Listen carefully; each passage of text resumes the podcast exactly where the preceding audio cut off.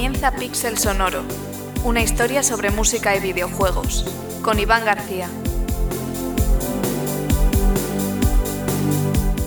Hola amigos y amigas y bienvenidos de nuevo a Pixel Sonoro, ya sabéis, vuestro programa podcastil sobre música y videojuegos.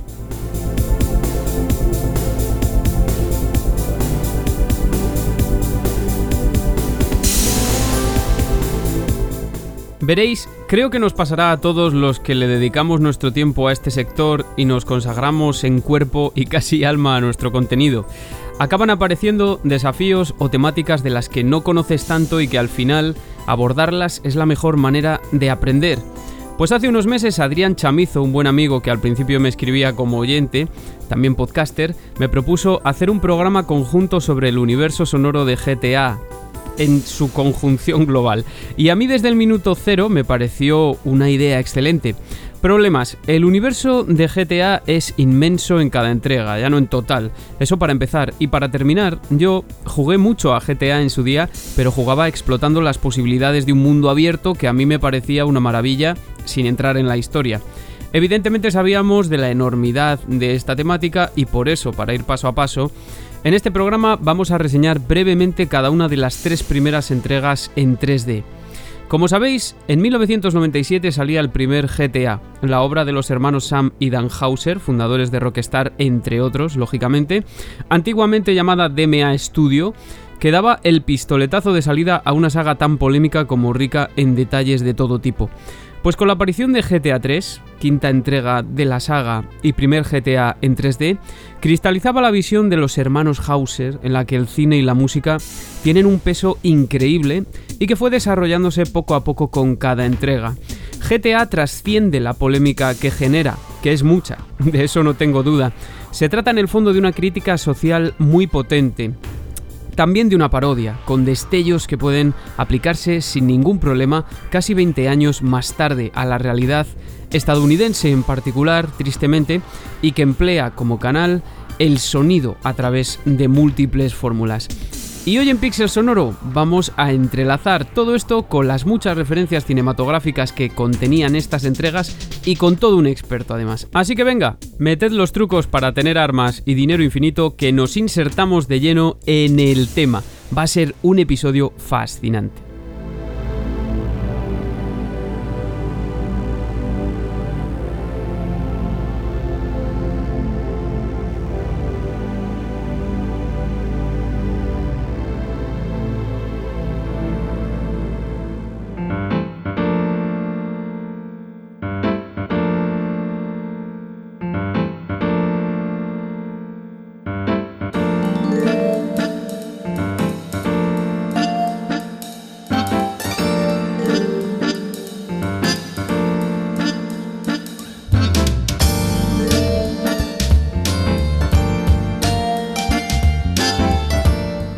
Escuchamos en Pixel Sonoro la intro de GTA 3, un piano inconfundible, y empezamos nuestro programa presentando a un gran invitado, Adrián Chamizo, licenciado en Historia, máster en Investigación, especialista en Historia y Estética de la Cinematografía por la Universidad de Valladolid, del podcast Escritorio de Chamizo y de Cupás, escritor también últimamente en la revista Dirigido por...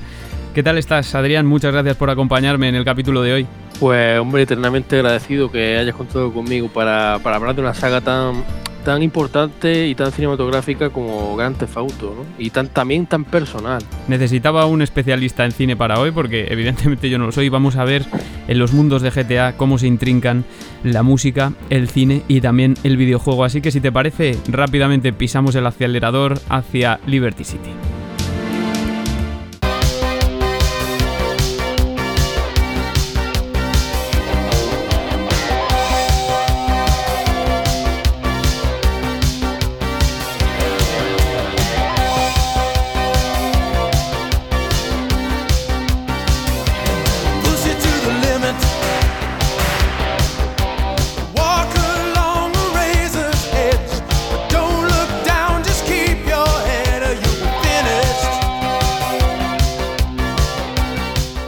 Y como la música y el cine se van intercalando en todas las entregas de Grand Theft Auto, pero empezamos por GTA 3, empezamos con este tema Push It to the Limit de Paul Engerman y Giorgio Moroder, mítico de una película también mítica que iremos comentando a lo largo del programa.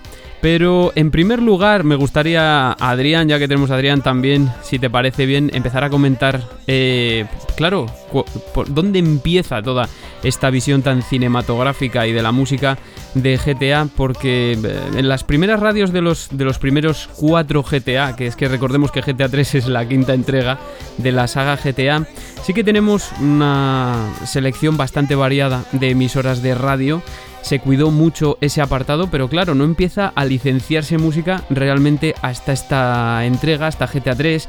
Eh, se contó siempre con un equipo para que creara las canciones originales. Eh, las primeras y todavía en GTA 3 fueron obra de, Craig Conner y Stuart Ross, o por lo menos son atribuidas a ellos. Pero ya para empezar, la historia de, de los hermanos Sam y Dan Hauser es como muy cinematográfica, ¿no? Sí, desde luego, porque bueno, en sus orígenes, pues ellos veían mucho cine. Eh, es un caso parecido al de Hideo Kojima, ¿no? Eh, pues de, desde la infancia veían mucho cine de una temática muy concreta y bueno, viendo, viendo su, la obra de ellos, pues se nota mucho. Además, bueno, su madre, si mal no recuerdo, pues, salía en un pequeño papel en la película Get Carter, que es una película británica muy conocida, una película de culto allí, protagonizada por Michael Caine, que es un, como un asesino a sueldo muy elegante y tal, pero una película así que toca temas muy turbios, como la, porque es como el tema iba como de una grabación eh, con contenido sexual y demás, una, unas grabaciones que se hacen clandestinas y como asesinato y bueno, una película bastante bastante oscura, pero que mm, luego mm, ha sido muy importante en el cine británico, ¿no? Y una película de culto, como digo. Entonces, bueno, eh, quizás ya les venía como hasta de, familia, ¿no? A tener que estar ligado al, a la ficción criminal. Sí, la madre que era Gerald, Geraldine Moffat. Era el, nombre de, era el nombre de su madre, lo podéis buscar también. Y algo muy importante, y es que los hermanos Sammy Danhauser y Terry Donovan, que, fundaron Rockstar a finales de los años 90, habían trabajado previamente en BMG, que ahora eh, fue adquirida en 2006, si mal no recuerdo por Sony, una de las mayores discográficas del mundo y con un, catálogo editorial inmenso, ¿no? Y todo esto como que se va a ver reflejado en las radios de manera muy importante. Y empezaron, yo creo, por GTA 3, ya entrando en GTA 3, que es eh, es, bueno, seguramente es un punto de inflexión en la saga porque fue la primera entrega en 3D y la que marca un poco la, jugabilidad de los demás eh, GTAs. La, que, bueno, como he dicho, era el quinto juego de la serie, fue lanzado en octubre de 2001 y transcurría en 1998, tres años antes, ¿no? Nos ponían en la piel de Cloth, eh, que era traicionado durante un robo. Y aquí ya íbamos a encontrar eh, curiosamente nueve emisoras y la posibilidad de reproducir MP3 en el, en el PC. Nueve emisoras que tenían contenido original y también tenían contenido licenciado. Y hay especialmente dos radios aquí que nos llaman mucho la, la atención por su influencia cinematográfica, ¿no? Eh, el, caso de, GTA 3, el caso de Flashback FM, que es particularmente importante, pero como nos hemos traído un experto en cine, creo que, es eh, de, obligado cumplimiento el hablar de las influencias del cine en GTA 3. Y ahí así que te lo dejo todo a ti. Ya después comentamos Flashback FM. Eh, pues perfecto. A ver, antes de, pasar a eso, yo diría que, bueno, el punto de inflexión viene porque el, Grand Theft Auto 3 pone en imagen lo que los otros anteriores GTA hicieron, pero claro, aquí lo ponen en tres dimensiones. Eh, bueno, yo creo que fue, eh, fue fundamental un poco la influencia de, un juego que salió un año antes, en el año 2000, Driver 2, que es un juego que explotaba al máximo la, PlayStation primera, un juego que daba muchos tirones y permitía bajarte del coche. Eso fue otro mundo, ¿no? Aunque no pudiera hacer nada, pero era otro mundo. Entonces, bueno, este GTA 3 pone en imagen, pues bueno, todo lo, todo el gamberrismo que podíamos hacer un poco en los otros GTA pero aquí. Y bueno, dentro de lo que tú dices, la, música es fundamental, eh, diría yo. Yo lo denomino como sonido Gran Tefauto porque no, no simplemente es seleccionar una serie de canciones y meterlas y a correr, sino simplemente eh, elegir una serie de estaciones de radio y de canciones que, que doten al mundo de, una ficcionalidad eh, creíble, ¿no? de un mundo imaginario. Entonces, bueno, dentro de, este mundo imaginario que nos sumerge Grand Theft Auto 3, pues tenemos la radio flashback, ¿no? Que sería como la radio de los éxitos de los 80 hoy día en nuestro, en, nuestro mundo.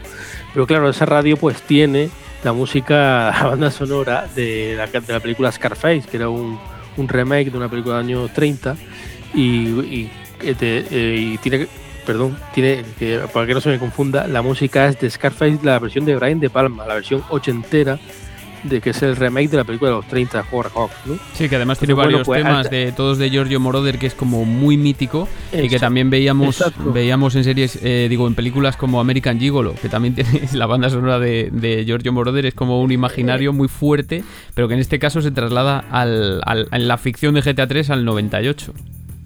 Exacto, y claro, eh, la música de, American Eagle luego lo hablaremos con Vice City más a colación, pero claro, Jojo Moroder es que es una figura musical eh, eh, tremendamente importante en el sonido del cine de los 80, el sonido de los 80 y de la música ochentera que habrá en, el cine, ¿no? Y bueno, hablando de referentes cinematográficos, de Grand Theft Auto 3, yo creo que uno de los más claros, aunque no lo parezca, es El Padrino. Nos conocemos hace muchos años y por primera vez vienes a pedirme ayuda. Ya casi no me acuerdo de cuando dejaste de invitarme a tu casa a tomar café. Porque toda esta saga familiar de, mafiosos que aparecen en el Gran Theft Auto 3 con Salvatore, Tony Cipriani, pues recuerda al cine, al cine pues bueno, más celebrado, más conocido, eh, más valorado, que es que son películas como El Padrino, uno de los nuestros, que ahí reúne a los personajes en el ámbito de lo familiar, ¿no? Lo que pasa es que nosotros somos un, pues un buscavida, un chico de recados que trabaja para ellos.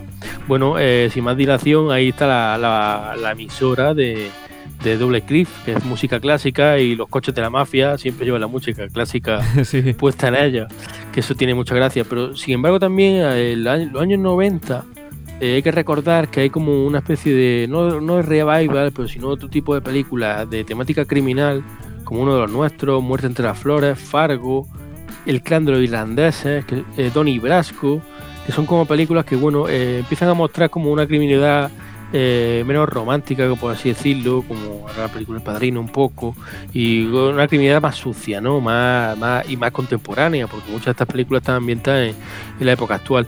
Y bueno, yo creo que otra, otra de las claves fundamentales es la serie de Los Sopranos. Si quieres hablar de las reglas de la vieja escuela, te daré una que tendrás que recordar. Soy el hijo de puta que manda aquí, joder. La serie Sopranos también creo que es fundamental porque hay varios personajes del juego que recuerdan a que recuerdan a, personajes de los Sopranos y de hecho, por ejemplo, el personaje de Salvatore Leone, que es el capo de la mafia en Grand Theft 3, eh, está interpretado por, en voz por Frank Vincent, que es uno de los personajes principales de Los Sopranos. Aquí con esto quiero decir que bueno, que ya con Grand Theft 3 Rockstar hace ya una apuesta muy, muy contundente, ¿no? Eh, con ese eh, respecto a eso porque muchos de los personajes que, hay en la ficción eh, se cogen a actores a actores determinados, ¿no? cuando estamos, estoy hablando de todo esto, eh, todo esto también el sonido Grand Theft Auto, no solo la música. Sí, claro, no hay que, olvidarse, por ejemplo, de, Robert Loggia, que era, era Frank López precisamente en, Scarface, que, dobla a Ray Machowski, también a, Kyle MacLachlan, el famoso Kyle MacLachlan, el protagonista de Twin Peaks. He estado en Twin Peaks poco tiempo y en ese tiempo solo he visto decencia, honor y dignidad. Como Donald Love, ¿no? Ahí ya, ya se ve ya se ve un poco todo ese derrotero por el que se van también los hermanos Hauser. Hay, hay todo el mundo. Luego todo esto además se va a multiplicar en las siguientes entregas y de alguna forma. Yo también había visto la influencia de la película de Goodfellas, que además es algo que también va a cristalizar en Vice City. Es, es que es una cosa, ya lo vamos a ir comentando a lo largo de todo el programa. Sí, además en. Esto es un spin-off, pero además en Liberty City Stories, que es como fue el spin-off de, de Grand Theft Auto 3 luego, más adelante, había una misión que era como que una persona eh, la bautizaba a la familia. Y recordaba mucho a, uno de los nuestros, porque el bautismo era que llevaban al personaje a un sitio a matarlo. En Liberty City Stories. Bueno, y no me he olvidado de un personaje muy importante, que es Michael Madsen, que es el señor rubio en la primera película de, Tarantino y interpreta uno de los personajes más importantes del juego, que es Tony Cipriani, que Tony Cipriani ya eh, y aparece hasta en la, una de las radios, que es Chatterbox West, eh, eh, perdón, de Chatterbox, que, que, eso es como una radio tertulia. Entonces nos encontramos un momento dado que el mafioso llama a la radio para quejarse de que su madre regaña mucho, de que su madre no pues no lo considera un hombre de, de bien y demás. Y tiene mucha gracia porque habla con otro nombre. Y luego le dicen, pero tú eres Tony. Y empieza a decir, bueno, espero que no te tengas que matar, no sé qué. Es muy gracioso el, diálogo. Y bueno, esto quiere decir mucho con la apuesta ya que, que, te ha traído, que hizo una apuesta muy, muy, muy ambiciosa y le salió muy, muy bien, porque que vendió eh, casi 13 millones, más de 13 millones y medio de copias este. Es que fue una bestialidad el boom de Grand Theft Auto como pegó aquí ya. Eh, es decir, los miembros del éxito de, lo que conocemos como la saga Grand Theft Auto está aquí todo. Lo que pasa es que luego se va eh, mejorando, expandiendo, agigantando, volviéndose cada vez más ambicioso, porque Rockstar es una cosa, ¿no? Pero cada videojuego que han hecho quitando spin-off y demás, eh, hace, hace, que cada juego ha sido más ambicioso que el anterior. Sí, además, aspectos. yo creo que además se ve mm, a colación de todo el programa de lo que es Pixel Sonoro, lo importante que llega a ser el sonido eh, para, que el espectador también, nosotros evidentemente, si no vemos las películas en versión original, no vamos a reconocer las voces, pero para lo que es el espectador eh, de habla inglesa, lo van a reconocer al instante, esa apuesta por el sonido. Y yo creo que también en las radios, en las radios se intentaba ya ofrecer, aunque muchas de las bandas que aparecían eran ficticias, se intentaba em, ya ofrecer una variedad em, de géneros que también había pasado en los otros dos GTAs, pero esta vez un pelín más realista. Tenemos como MSXFM que ofrece selección de drum and bass, que también era eh, evidentemente un sonido muy de los 90, sobre todo de finales de los 90. Ya tenemos una emisora de rap que es eh, Game Radio FM. Y ya digo, con canciones originales que se atribuyen a Craig Conner y Stuart Ross. Pero creo que has comentado una cosa, bueno, ya hemos hablado de Flashback FM y la influencia de, de Scarface, que luego sí que va a aparecer en la estética de Vice City, pero hay algo que es muy novedoso, que son eh, los canales Chatterbox, o sea, el canal Chatterbox, ¿no? que es, eh, una emisora solo de, de, habla, de, de, cuñas de radio, que está representando la ficción de gente que llama a la radio también a decir cosas, ¿no? Y que, y que, contó con el trabajo de Laszlo Jones, que aquí a lo mejor no lo conocemos demasiado, pero en Estados Unidos es muy conocido, sobre todo por, en el mundo de, de la radiofonía, ¿no? Que junto a Dan Hauser pues crearon todo un imaginario de anuncios, de, programas ficticios eh, que, nos dejaron cuñas míticas, ¿no? De hecho me gustaría, eh, Adrián, ponerte una, que escuchásemos una, un corte, eh, nada, una cosa muy breve para que veamos de qué se trata y también que, los espectadores se pongan un poco más en, en ambiente con todo este programa. All right, hello, next caller. You're on Chatterbox. I want to talk about that spank stuff. People say it's bad for you. It's not bad for you at all. Why aren't you talking? Oh, you think I'm strange? Am I on the air? Hello? Answer me, you pansy. Uh, what's your question? Spank! Spank! Spank! Spank! what about it? I mean, that's not really a question. Questions usually start with words like how and why, and, and they end with your voice going up like this. Don't mock me. I know where you work. You're just like all the rest. How's that? Fluoride is evil, dude. And toothpaste, they use it to control us. Why do you think all the commercials tell you to brush it twice a day? I've read books. And what book have you been reading that tells you that toothpaste is evil? Dentures, The Devil, and The Great Cavity Cover-Up by J. Phil Higginbottom. If you'd seen what I've seen, and if you've heard what I've heard, you'd never brush your teeth again. I suppose you're one of those people that says that diet soda makes you go crazy later in life. I told you before, man. Don't mock me. My taxes pay your salary, you pansy. Yes, sir, uh, this is a commercial radio station owned by Love Media. Advertising revenue pays my salary. And on that note, it's been two full minutes since a commercial, but I'd like to say if anyone else is stressed, might I recommend Equinox from Zaibatsu Pharmaceuticals? We'll be back after these important messages. Sell out! Now my selector come cross. Them style your name counteraction 2, better known as version excursion, better civilization scene.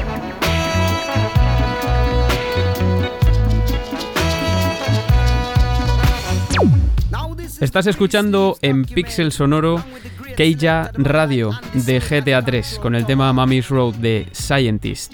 Bueno, antes que nada, Adrián, me gustaría citar alguna de las fuentes de este programa, especialmente en referencia a la radio, ¿no?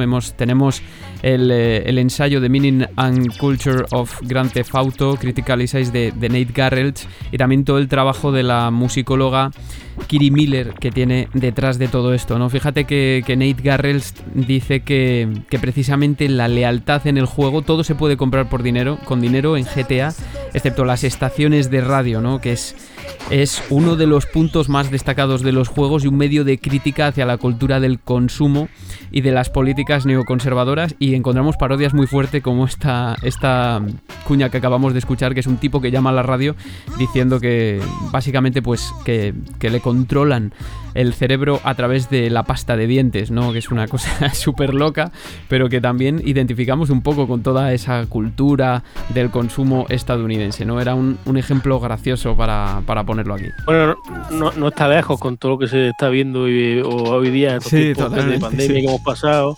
y en redes sociales. Ya está en consonancia totalmente con lo que estamos viendo un poco al día a día, con la virula de mono esta.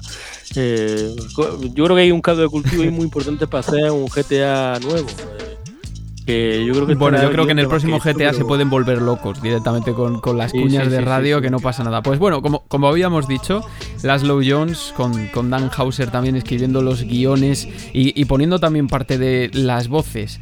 Eh, y ya volviendo a la radio, hemos empezado a escuchar a The Scientist porque hay, hay una hay una historia aquí interesante, ¿no? En la radio Keija de, de GTA 3. Eh, y es que en particular esta estación, ahora también lo comentamos, contiene un álbum de 1981, vamos, un álbum single llamado eh, Scientist Reads the World of the Evil Course of the Vampires. Eh, todo entero, ¿no? Scientist que fue un ingeniero crucial en los años 80 para el impulso del dub, un género que había nacido durante los años 60 en Jamaica y muy dependiente de las técnicas de grabación. Un género de ingenieros, digámoslo de esa forma, ¿no? Y la historia además de The Scientist, eh, que se llamaba Overton Brown, es apasionante, es particularmente interesante, puesto que trabajó directamente con King Tabby, que fue el creador del dub, que luego además a principios de los 2000 ha sido súper importante en Jamaica, ¿no? Y que fue un emigrante a Nueva York, eh, que se fue a mediados de los 80 y que la abandonaría después debido precisamente a su criminalidad, otra vez conectando con el juego. Pero quería, quería comentar ya para cerrar esta sección sobre las radios de, GTA, que ya se buscó aquí en GTA 3 em, como decimos, un ambiente realista. Y sin embargo, las radios es cierto que la selección, por ejemplo, de estas dos emisoras de las que hemos hablado, de KJ y de Flashback FM, Em, es un tanto artificial, o sea, no, no, no, consigue al final representar la realidad porque se trata de, mm, de, canciones de un extraídos de un mismo soundtrack o de un mismo álbum, en este caso, que suenan en bloque todo el rato. O sea, tú puedes anticipar lo que va a sonar. Em, la siguiente canción y sin embargo me dijiste que tenías algo que comentar interesante yo ya es que te dejo a ti toda la palabra bueno, yo eh, quería decir que, a ver, sí, claro, es una, una irrealidad, pero claro, yo creo que en, este momento eh, Rockstar un poco está obsesionado con eso de la, de, la verosimilitud o del realismo, ¿no? Yo creo que esa, esa etapa les llega a ellos con el punto de inflexión que luego Grand Theft Auto 4, que por otro por otra parte es unos títulos menos, menos queridos de, queridos por parte del gran público, por, la, tosquedad que tenía un poco el juego, ¿no?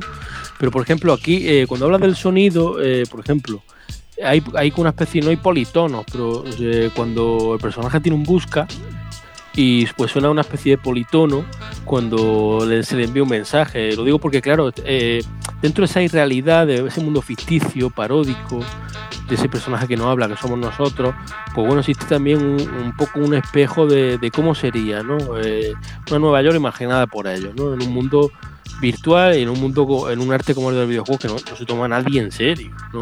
Pues recordemos lo que Gran Tefauto, que Gran Tefauto, que Gran Tefauto hasta hace nada era el juego de atropellar a la gente que te dan dinero por ello, según los medios, ¿no? Ahora cuando está teniendo importancia y relevancia y se está reconociendo todos los méritos artísticos que tiene eh, la construcción del, mundo de Gran Tefauto, ¿no? Y bueno, yo creo que se hacen como un mix en la banda sonora, aunque sea como un batiburrillo de cosas, eh, se hace un mix con un poco con la música del momento, ¿no? Porque bueno, también está la radio esta Rise FM, que sería como aquí en España lo que teníamos como máxima FM, ¿no? Que, la música electrónica, la música, la música electrónica, recordémoslo a finales de los 90, al principio de los 2000, pegó fuertísimo pero pegó fuertísimo, sería como el reggaetón ahora, que bueno, el reggaetón es que nos ha ido, lleva, lleva aguantando muchísimo, sería, eso sería para el programa, ¿eh? Y bueno, yo creo que se captura el momento, y, con lo que dices del bloque, es muy interesante, porque vale, la música suena en bloque, pero está dentro de un contexto de una radio, de unos DJs, de, un mundo imaginario, que te lo crees, ¿no? O que te eh, o que durante el, tiempo que estás jugando estás inmerso en él, estás metido en él. Pero por ejemplo ahora nos encontramos con que eh, se da, eh, gracias a Rockstar y bueno, también otros videojuegos como Gran Turismo, Tony Hawk, que hay música licenciada, música muy pensada de la que se pone, porque la música es un elemento más de esos juegos. Y nos encontramos con un boom que hay luego a, mediados de los 2000 de meter música rock, heavy, pop, y nos encontramos muchas veces con muchos juegos con unas listas de, música licenciada que no es que suenen en bloque, es que suenan en bloque y sin ningún contexto ninguno, eh, sin radio, nada. Recuerdo, por ejemplo, un juego como True Crime, que fue como una contrapartida a Grand Theft y tenía una selección muy variopinta de temas, de los juegos ambientados en Los Ángeles, que la música reflejaba muy bien un poco eh, el sonido en ese momento de Los Ángeles, la música angelina, pero no había ningún contexto, no había ninguna radio específica que agrupara a los estilos musicales, sino que era todo un batiburrillo que estaba mezclado en, diferentes fases, ¿no? Porque sí, desde luego aquí la, introducción de los DJs también es muy importante para darle esa entidad que digas, eh, vale, la radio suena en bloque, pero ya se está buscando ese realismo de decir, estoy escuchando una radio de verdad.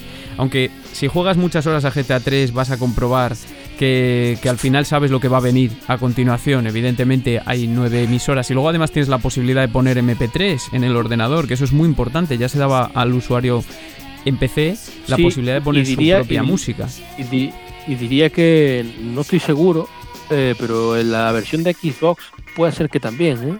Sí, por, lo menos eh, en, eh, posteriores entregas creo que sí, que también. En San Andreas creo que también. Pero no, lo comentaremos luego. En sí, en San Andreas se podía, pero en Grand Theft Auto 3 igual también se podía ya. pero eso yo no lo sé, pero en PC sí. Seguro, es, es, otra de las novedades que, incluyeron aquí.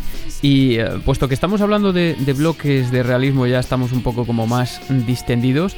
Si te parece, ya vamos a, aprovechar para comentar estas, estas cuestiones más en profundidad cuando lleguemos a Vice City. Vamos a cerrar esta sección con un temazo de Giorgio Moroder que también salía en Flashback FM y evidentemente salía en uno de los eh, eh, una de las escenas que más me gustan a mí de Scarface, que es el tema Season Fire, y ya introducimos ya, nos metemos de lleno en eh, el Miami de los 80.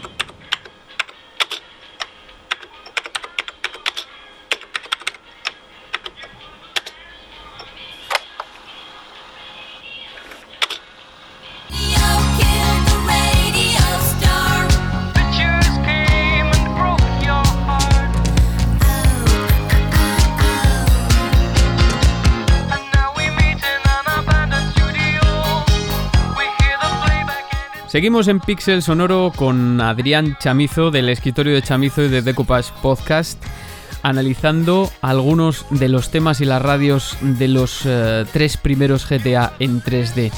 Escuchábamos la intro de un juego que rompió moldes, eh, GTA Vice City, que muchos tendréis en vuestros corazones, en lo más profundo de vuestros corazones seguro, no, no me cabe la menor duda. Y enganchamos con el temazo de The Bugles Video Kill de Radio Star, que también encontrábamos en la selección ya en la más amplia selección que su antecesor que mostraba eh, GTA Vice City. La entrega de 2002, que salió en octubre de 2002, un año más tarde que GTA 3 para PlayStation 2 y nos trasladaba esta vez al año 1986 en la piel de Tommy Versetti, un hombre que sale de prisión tras 15 años condenado por asesinato múltiple precisamente en Liberty City. Esta Vice City, Miami, una parodia de Miami, que nos encontramos ya de partida, un escenario muy parecido al que se veía precisamente en películas como Scarface o también en la serie, la famosísima serie Miami Vice, ¿no? Y de esto creo que nos va a hablar un poco más en profundidad dentro de la brevedad del programa Adrián Chamizo. Bueno, eh, aquí estamos hablando dentro de un, lo yo diría un melón muy gordo, porque hay mucho que hablar, ¿no? Es decir, a ver, eh, lo que tú dices es totalmente cierto, lo del precio del poder, ¿no? Pues es lo primero que se nos viene a la cabeza. Eh, a ver, porque las referencias al precio del poder son más que claras, no en forma, sino incluso en estructura de narrativa del juego. Aunque tú seas eh, una persona de prestigio, Liberty City, bueno, cierto prestigio, el tío viene de la cárcel, pues bueno, al final una, una historia escalada, ¿no? De, de, ir trepando por la ciudad, no es nadie, y acaba siendo como el jefe.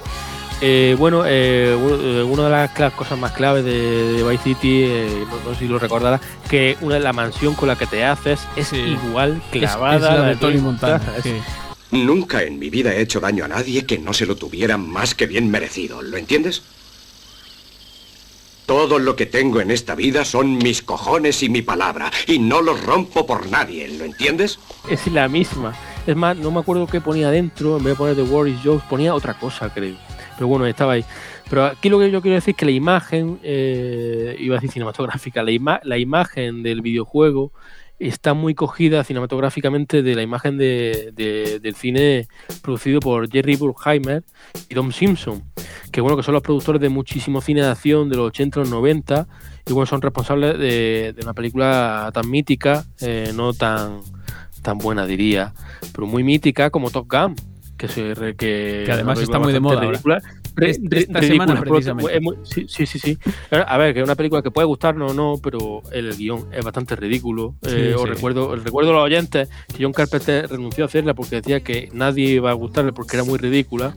Y bueno, en el juego pues se parodia tan fácilmente como con hay unas furgonetas que pone Top Fan y, bueno, ¿por qué digo esto de la imagen de Jerry Bruckheimer y Don Simpson? Porque bueno, hay una película del 1980 que es llamativísimo eso, muy llamativo, que es American Gigolo, que es una película de Paul Rader, eh, Paul Rader, os recuerdo, eh, guionista de películas de Martin Scorsese como Toro Salvaje, eh, eh, Taxi Driver, la última tentación de Cristo, y aparte de un director muy, muy a considerar, ¿no? Con películas muy interesantes, además ha tenido dentro de estos últimos años una especie de renacimiento, con películas como El Reverendo o El Contador de Cartas. Y bueno, eh, Paul Radar es muy, conocedor, eh, muy también conocedor del género negro. Bueno, la película eh, va de, bueno, de un, de un gigolo americano, ¿no? Que se ve metido en, un par de intrigas. Y bueno, la película empieza, es decir, una película dura, ¿no? Pero la película empieza una imagen de lo cool muy, muy, muy llamativa, que es eh, Richard Gere eh, con el coche escapotable escuchando Blondie mientras se ven los títulos de crédito. La, tipografía es exactamente la, misma que utilizaron en Vice City para hacer las letras. Que eso quiere decir mucho. Y sobre todo que el supervisión musical de la película es Jerry Bruckheimer. Entonces, durante toda la película se escucha como leitmotiv la canción de Blondie, Call Me, que es la que introduce la película. Entonces, claro, ¿por qué digo esto? Porque luego el sonido de Giorgio Moroder, eh, que está Giorgio, Giorgio Moroder también en la banda sonora de esta película, eh, se dan dos cosas. Giorgio Moroder a la, música y Jerry Bruckheimer a la imagen. Y bueno, si recordamos cine de Jerry Bruckheimer, eh, pues recordaremos eh, Top Gun, ese paseo en moto con esas estampas, ese sol, esas palmeras, eso lo vemos en Vice City constantemente. Incluso desde el título, eh, que cuando pone Vice City se ve una estampa así también.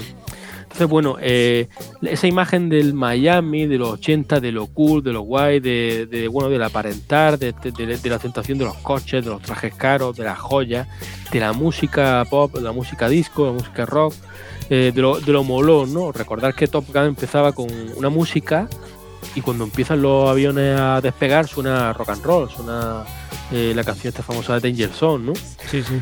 Y bueno, eh, eh, también como contrapartida tenemos también otra película muy muy importante que es Vivir y Morir en Los Ángeles de, William Friedkin, que es una película hoy día de culto, en su día fue un fracaso, que es una especie de reactualización de, de Frank Connection, que Frank Connection es una película en la que, bueno, eh, Driver, eh, Grand Theft Auto, las persecuciones se ha fijado, eh, casi todas las películas de persecución se han fijado en las persecuciones de esta película, de Frank Connection. Y bueno, vivir morir en Los Ángeles un poco, llevarse el, el Frank Connection a Los Ángeles a los 80. Entonces, bueno, lo, la musiquita también está, ¿no? La estética ochentera también está, porque recordemos, los 80 nos pueden gustar mucho, pero hombre, había una estética un poco hortera. bueno, y digamos que, en que Vice decirlo. Entonces, hay, un- bueno, hay una estética variada también, porque al final, y, y ya, También, que estás, ya que estás hablando de, de cine, ahora vamos a hablar también del imaginario de los 80, que en las radios de Vice City es hiper importante, pero ya que estás hablando de cine, además hay que hablar también, mencionar por lo menos a los actores de doblaje, que en este caso ya el elenco es, o sea, en GTA 3 ya era impresionante, pero es que en este caso ya tenemos a Ray Liotta, que sí que era protagonista de Goodfellas, eh, poniendo la voz a Tommy Versetti, tienes a Philip Michael Thomas, que daba la vida a Rico Tubbs. Philip Michael Thomas interpretaba a, o sea, a Rico Tubbs en Miami Vice y es Lance en GTA Vice City, que es como un personaje sacado directamente de Rico Tubbs. O sea, tienes a Bar Reynolds como Avery Carrington, a Luis Guzmán como Ricardo Díaz, a Danny Trejo, el famoso machete, como Humberto Robina, o a Gary Bassi como Phil Cassidy. Danny Hopper también. También. Sí, sí, la cantidad de nombres, eh, creo que lo has dicho, Danny Trejo también, ¿no? Robert Davi, que salía en muchas películas un poco ochenteras de serie B, Gary Bassi, creo que también lo has dicho. pero, pero no es simplemente el hecho de tener a esa gente, sino esa gente interpretar a determinados personajes que te lo imaginarías interpretándolo. Y bueno, también tiene eh, Vice City también toca el tema de la industria del porno de los 80, que fue fundamental también para el éxito, eh, y el triunfo del VHS. Y bueno, tiene a una actriz porno que es Candy Sa- Sachs, interpretada por una de verdad que es Gina Jameson. Bueno, yo creo que el juego eh, eh, es, es lo que decía antes, una ambición que hay por retratar eh, ese, ese Miami de los 80. Y bueno, cuando digo también lo de la influencia eh, cinematográfica, no es la imagen, sino la, la música que tienen las películas. Es que en Vivir y Morir Los Ángeles, eh, la música, hay música de Wang Chung, que es un artista pop que Sí. aparece en Flash FM. Sí, que también a- está aparece ahí, en Flash claro. FM. Y bueno, las refer- las referencias dentro del juego, eh, la radio, la gracieta, pues a personajes como Rambo, al personaje de Chan Norris desaparecido en combate, constante. Casi pare hay como, como también unas coñas, como, como, unos chistes, rollo como si fueran los Simpsons prácticamente. Refleja también muy bien el mundo de las bandas, porque recordemos que en los años 80, los años 80 también hay mucho cine de, de vigilantismo y se pone muy de moda hacer eh, pues cine donde los criminales son, son bandas. Eh, y bueno, pues eso se ve en películas como La Noche del Cometa, Super Detective en Hollywood. Por cierto, Super Detective en Hollywood, otra película que explota lo cool y que es también producción de Jerry Bruckheimer. Y bueno, y, y para ilustrar algo, pues que se pongan los oyentes el opening de, de Super Detective en Hollywood 2, como se congela la imagen, como parece un opening de un videojuego de Rockstar, ¿no? Es decir, lo molón que es ser Super Detective en Hollywood, ¿no? Lo molón que era eh, Axel Foley. Y pues bueno, pues un poco eh, la, la, la, manera es que tiene un poco Vice City, eh, es un poco esto, ¿no? Lo molón de los 80, pero también lo molón, pero también lo, lo, lo- lo risible, ¿no? Lo ridículo, que eran muchas cosas de los 80. Y cuando hablamos de la música, de Vice City también hay que hablar de la radio, ¿no? Y bueno, es que en la Sí, radio luego, eh, se sea- habla de- del uso del, del uso de- de- del uso del sintetizador, la, la música. Que si lo recordamos, el cine de los 80 está inundado de sintetizadores, pero inundado es que, que llega un momento que tú dices que paren ya, porque ya eh, es todo ridículo. Que a mí me, bueno, a mí me juego, gusta, pues, a mí, eh, es, a mí es una cosa de verdad que no me canso de escuchar, sobre todo yo soy muy amante del, bueno, lo que se llama soft rock, AOR, eh, metal de los 80 también. Pero curiosamente te diré una cosa ahora que estamos comentando esto, me recuerda que por ejemplo yo tengo discos de Boston ya de finales de los 70 en el primero y en el segundo creo que también se tiene que especificar eh, eh, expresamente que no se han utilizado sintetizadores porque bueno, luego en los 80 hubo como un gran boom evidentemente, pero eh, eso no fue así siempre, ¿no? Llegó un momento en el que, bueno, tú decías, mencionabas la cuña de radio en el que están diciendo, no necesitas ser músico, los sintetizadores lo hacen por ti, ¿no? un momento que ahora ya lo tenemos más que interiorizado, que manejar un sintetizador, eh, no sé, es tan normal como tocar un saxofón, pero, pero no siempre fue así, ¿no? Siempre estaba ese componente como de esto es todo ficticio y a lo mejor eso es lo que parece un poco también Vice City, ¿no? Que es un poco como una imagen impostada de, que, de lo que son los años 80. Llega un momento en el que te está diciendo la música también, ¿no? La selección de la radio, eh, no pasa nada porque estés por ahí con el coche matando gente, que todo esto es ficción, pásatelo bien, ¿no? Estás escuchando Flash FM, estás escuchando a Joe Jackson, a Brian Adams, a Michael Jackson también, ¿no? A Jess, a The Bugle, a Lionel Richie, no, no pasa nada, ¿no? Porque, porque está habiendo una matanza en las calles, todo esto, eres un turista, ¿no? No pasa nada cuando te vayas otra vez de tu casa, esto no es serio. Además tú eres un turista de verdad, porque tú eres una persona que pertenece a Liberty City y te, y te, mandan y te mandan a Vice City, realmente. Tú estás allí de paso hasta que te dejen volver, en, teoría. Otro, de las gracietas que tiene la radio es que se hace como una parodia de Business 13. Eh, se hablan de películas en las que bueno los vecinos vecinos acosan a niños. Y bueno, cuando se habla de, la calificación de edad me hace mucha gracia porque dice R, eh, rated for retarded, ¿no? se dicen cosas así. Bueno, se hace una tentación de una parodia de lo militar, de lo tecnológico. No lo olvidemos que los años 80 es el auge de la tecnología. Eh, todo el mundo quería tener unos altavoces, unos sintetizadores, unos amplificadores, un VHS. Es decir, el juego habla de todo esto, incluso bueno, la, gente rica, o incluso robots, ¿no? Que en Rocky 4 pues hacía parodia es el robot que te daba el cigarro, pero que luego en Liberty City Historia aparecía ese robot que te, te enciende el cigarro. Y bueno, también se, eh, hablando de robots, en la radio Well Style, que es de hip hop, pues hay como sonidos robóticos, hay como una especie de DJ, eh, bueno, eh, está el DJ, pero aparte hay una voz robótica que habla. Que ahora, voy a hablar, ahora voy a hablar de ello también, porque parte de lo que es la variedad en la radio que ofrece Vice City, desde luego intentando retratar también ese, ese pasaje histórico tan maravilloso que fueron los años 80, Precisamente ah, de todo esto hablaba Kiri Miller, que es, eh, ya la mencioné hace unos minutos, eh, musicóloga en una obra que tiene en un libro escrito que se llama Playing Alone, que trataba un poco todo, ¿no? Haciendo trabajo etnográfico precisamente dentro de los mundos digitales de, GTA sobre cómo aparece también em, todo esto, ¿no? Toda esta estética recogiendo eh, comentarios de gente que le está diciendo, es que esto no sé si es de los 80 o es lo que quieren que a mí me recuerde a los 80, ¿no? Pero fíjate, eh, hablando de Wild Style FM, que estaba dirigida por, por un DJ que se llamaba Mr. Magic, también eh, tiene ese componente que escenifica el nacimiento del desarrollo del rap durante los años 80, porque recordemos que fue en el año 1979 cuando salía el tema este famoso Rappers Delight de Sugar Hill Gang, que fueron los que parodiaron las Ketchup después, ¿no? El ASRG, que el ASRG es maravilloso, pero si no lo sabéis, es una cita, el, estribillo de las Ketchup es una cita al, al, que se considera el primer tema de, de rap, ¿no? Que nació sobre, ya digo, Rappers Delight 1979 1979.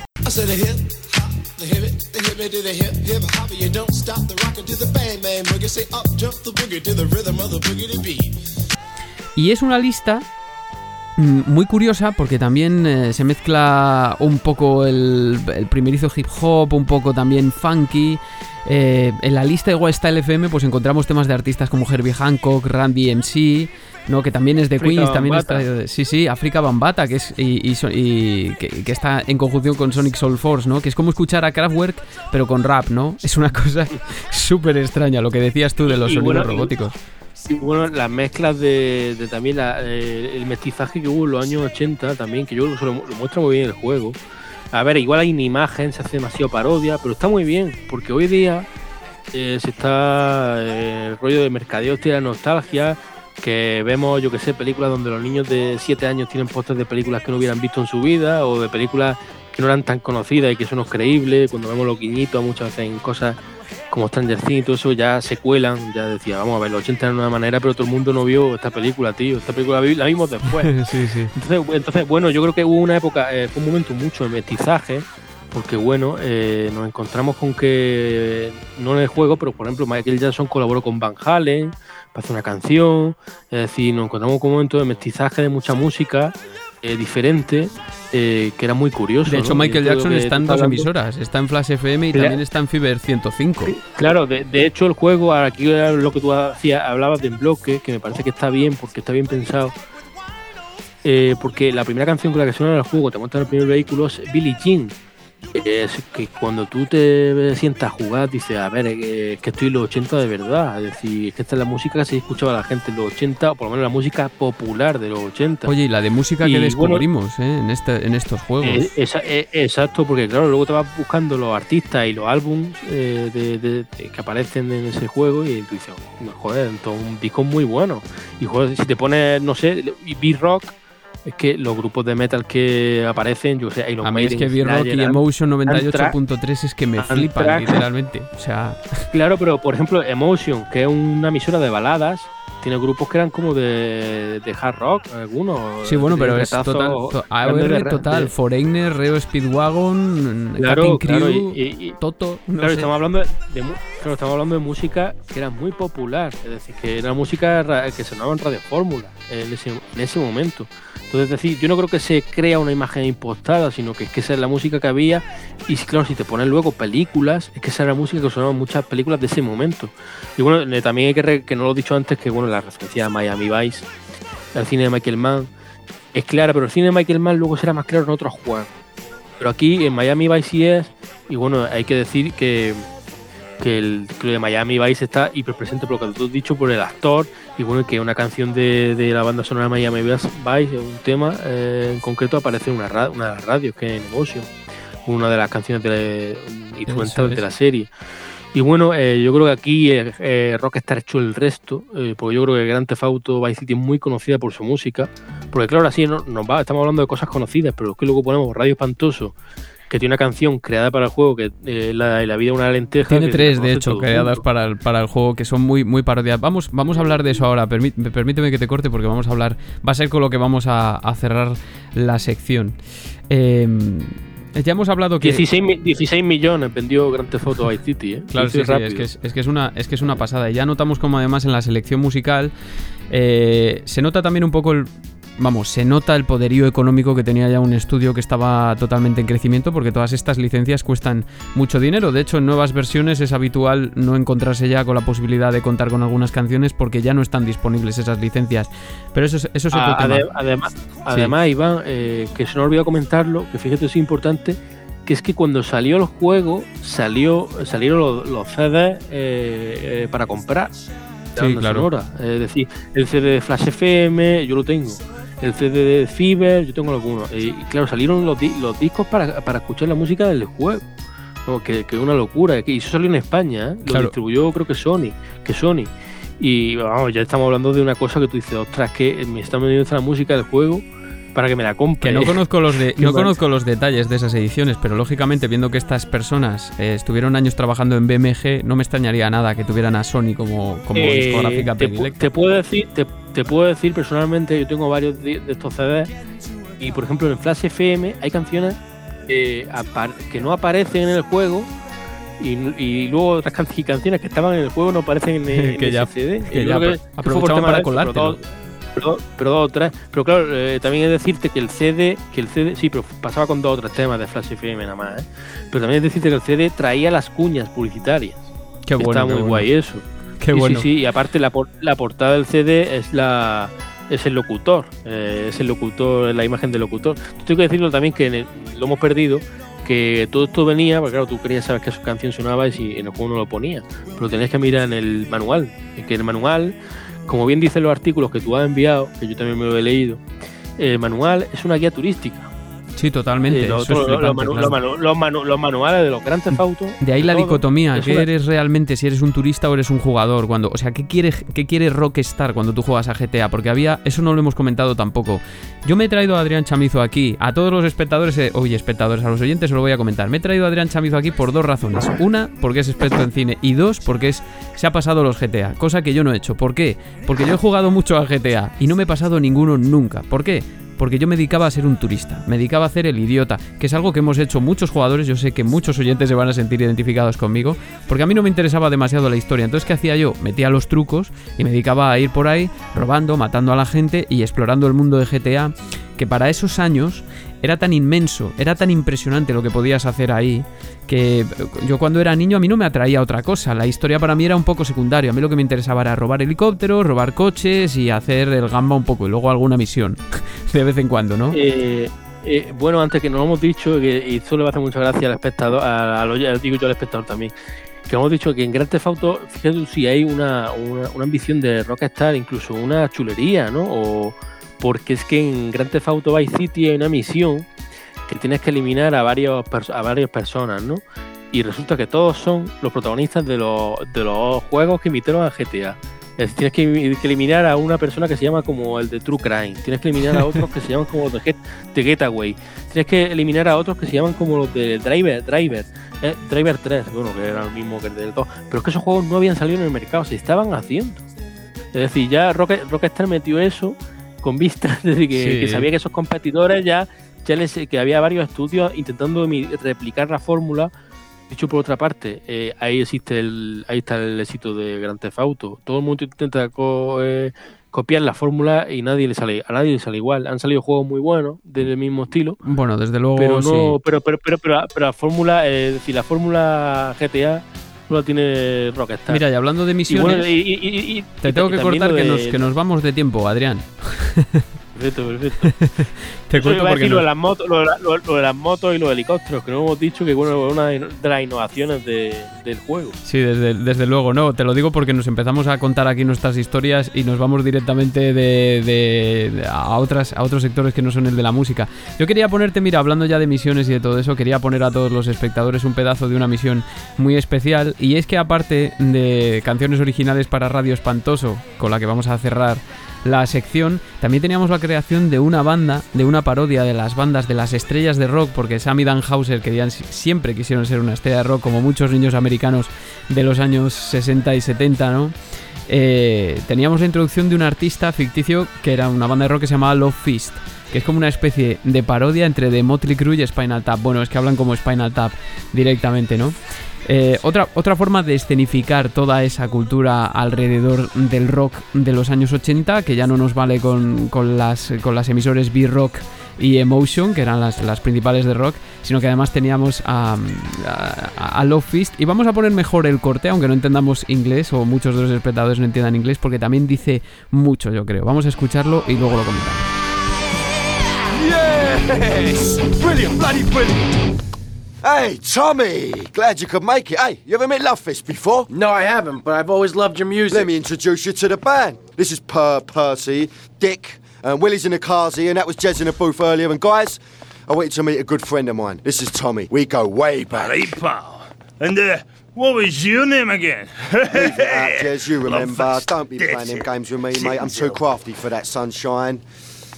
English prick like good See, morning America. The, the thing is, Tom, mental, the boys totally need some help. They ain't too connected here. They don't have the old hands, totally far. We need some drugs, pal.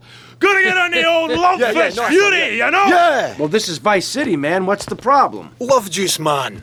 We need love juice man, can? Love juice? Aye, two parts boomshine, one part trumpet, five fizz bombs, and a litre of petrol.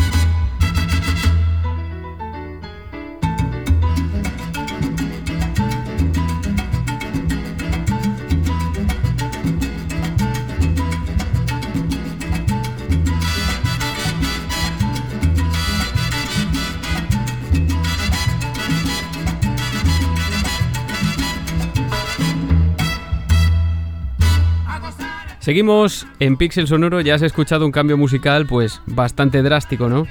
Lo que estamos escuchando es el tema Mambo Gozón de un artista mm, de sobra conocido por mucha gente, Tito Puente, que aparecía en la selección de una radio muy, muy especial de Vice City que se llamaba eh, Radio Espantoso, ¿no? Una de las más míticas, de las más recordadas.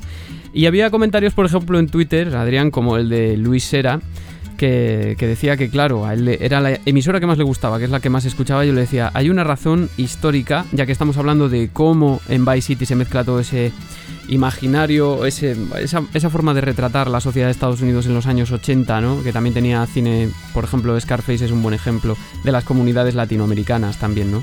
Y cómo a colación de toda la revolución musical que supuso la creación del eh, sello La Fania Records a mediados de los 60, de luego la creación de, de la Fania All Stars también en los 80, que fue un grupo de artistas sublime, pero que también tuvo sus problemas, pero cómo calaron eh, también todos ellos en la cultura eh, norteamericana. Estoy hablando de eh, Johnny Pacheco, de Rubén Blades, de Tito Puente, eh, Benny Moré también estuvo, Mongo Santa María o Machito que también eh, están en la selección de, de Vice City. En Vice City Stories están muchos más, también está Celia Cruz, por ejemplo, del núcleo de los artistas de la Fania. Pero es que hay que resaltar también el papel de las comunidades inmigrantes latinoamericanas, eh, tanto en Miami como en Nueva York, ya que conectamos con, con Liberty City y en, Ma- y en Harlem con- concretamente, no en esos barrios. También en el cine esto se ha visto mucho. Aquí, Claro, ejemplo, claro, la claro. la las películas que hemos mencionado antes eh, siempre hay un componente latino muy notorio. Sí, Y lógicamente, hay claro. personas que hablan en español también. Es que eso llena mu- eso a, so- a nosotros nos llega mucho, es decir, que no, en el juego hablaran en nuestro idioma español, el castellano y tal, y lo, lo entendiéramos en la radio, pues se nos hacía divertido, entendible y gracioso. Pues fíjate que, que, por ejemplo, tenemos aquí a Benny Moré, que fue, no llegó a ver la Fania, creo que murió antes, pero fue una influencia muy grande para todos estos artistas cubanos. Pero mismamente de la selección simplemente de, de, de Vice City, Tito Puente eh, fue uno de los artistas que se encontraban en los primeros años. Luego Mongo Santa María estuvo en la, en la Fania All Stars también. Y si ves a Machito, Machito también está ahora en el plantel de, de la web oficial de la Fania, ¿no? Es, es- otra manera de reflejar también el impacto que tuvo eh, todo este tipo de música, la salsa, eh, que es como una especie de género que ahora lo tenemos muy interiorizado, pero que entonces se trataba también de un nombre bastante comercial, ¿no? Para que, para que la gente de Estados Unidos encajase eh, todo ese tipo de géneros que venían a colación de el guaguancó, el son cubano, eh, el mambo, etcétera, etcétera, ¿no? Una, una pasada. Y todo esto aquí este en Radio Espantoso, que a lo mejor es como una especie de, de parodia también de todo eso, ¿no? Precisamente eh, se ve tanto en el nombre como en los temas originales creados, por ejemplo, hablaban mucho en Twitter. eh, este mismo usuario, Luisera, de, la mítica canción La vida es una lenteja, que mucha gente sigue pensando que es licenciada y que es original. Y dicho todo esto, Adrián, como estamos pasando muy un poco muy rápido por cada, por cada juego, yo creo que de Vice City me quedo con el tema de las influencias del cine y también de, de esa estética ochentera que se quiere recrear y que quiere transmitir la idea de ficción ante toda la polémica que suscita GTA, porque al final estamos realizando acciones muy polémicas.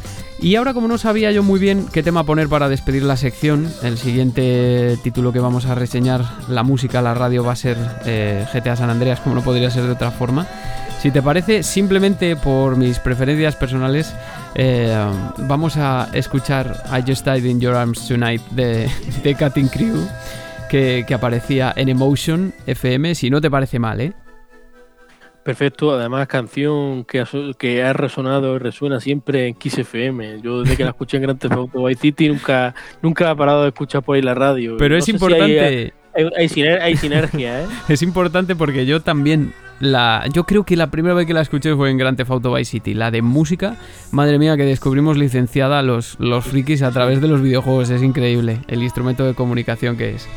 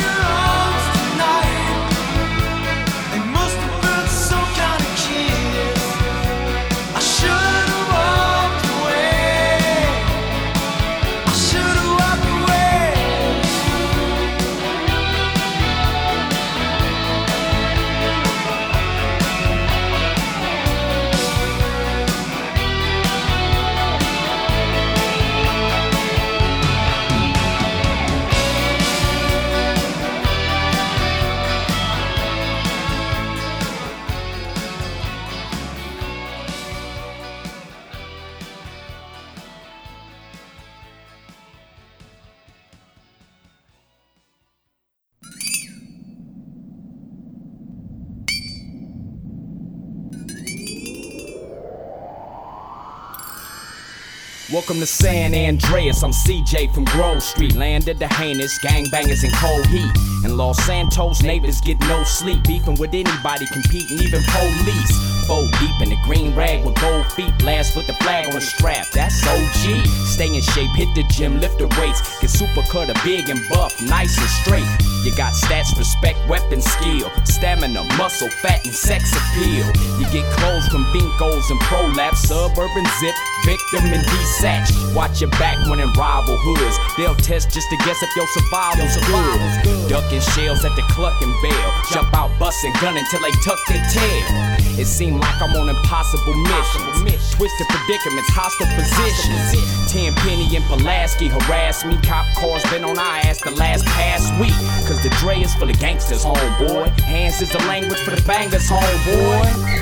And it's dangerous, homeboy. Get your brains blue for how you do your fingers, homeboy. Heat cock, we poppin' hot ones. Dump 'em out, bend the block. Shake before the cops come. Listen for sirens, they don't got none. Back another lap, catch a straggler with the shotgun. Hitting 'em up with that Grove Street lock and the dirty scene. Oh. Thank you very much. Granny, they're expecting you. You're a little late, so come right this way. Start right in, okay? What? Say it now. Yes. Say it now. Yeah. Me and the Ohio player's gonna tell you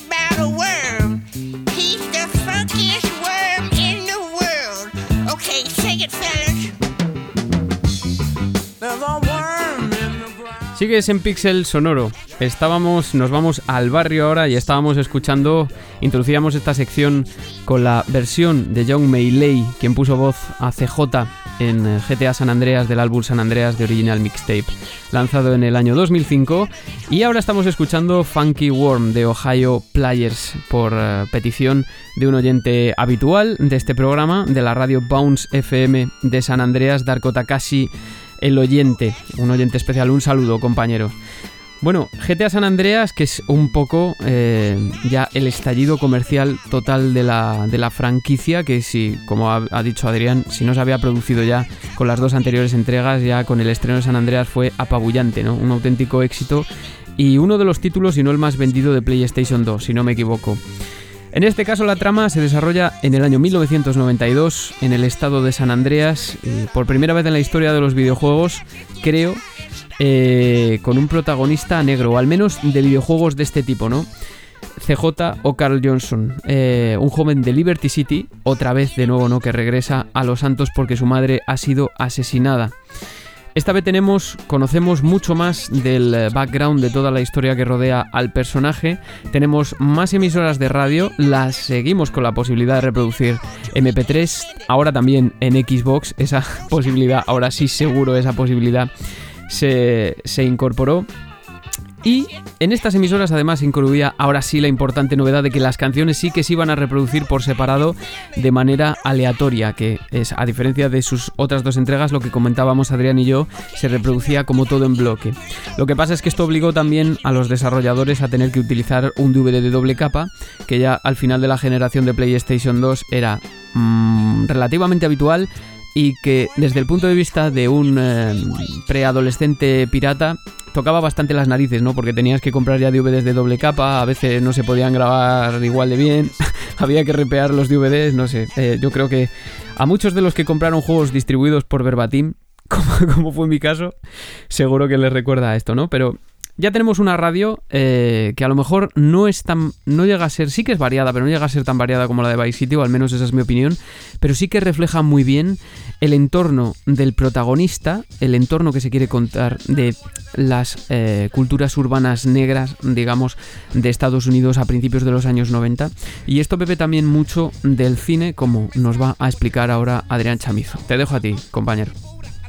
Bueno, pues a ver, eh, yo creo que este Grand Theft San Andreas mezcla un poco eh, el, el guion un poco que un- que pa- para mí un poco un quiero y no puedo, es decir, eh, supuestamente tenemos una historia relevante, seria, pero luego el elemento paródico es el mismo que vimos en los otros Grand Theft Auto, ¿no? Entonces, bueno, que sí, que la, eh, la trama supuestamente es muy, muy seria, pero a nosotros ni, ni se nos explica por qué eh, han asesinado a la madre del personaje, ni cómo ha sido, ni tampoco el background de, esa gran banda que se hace, porque claro, el juego empieza en un momento eh, pasan unas cosas y luego te vas de, tu entorno, que está muy bien, porque descubres el mundo el mundo que hay fuera, del barrio, eso está genial. Pero luego la historia, como que la historia, la quest principal, diríamos, se diluye mucho. Es decir, el objetivo del juego es como descubrir quién asesinó a la madre, o algo así, o como, o como volver a montar un imperio. eh, pero el personaje eh, es un poco un buenazo.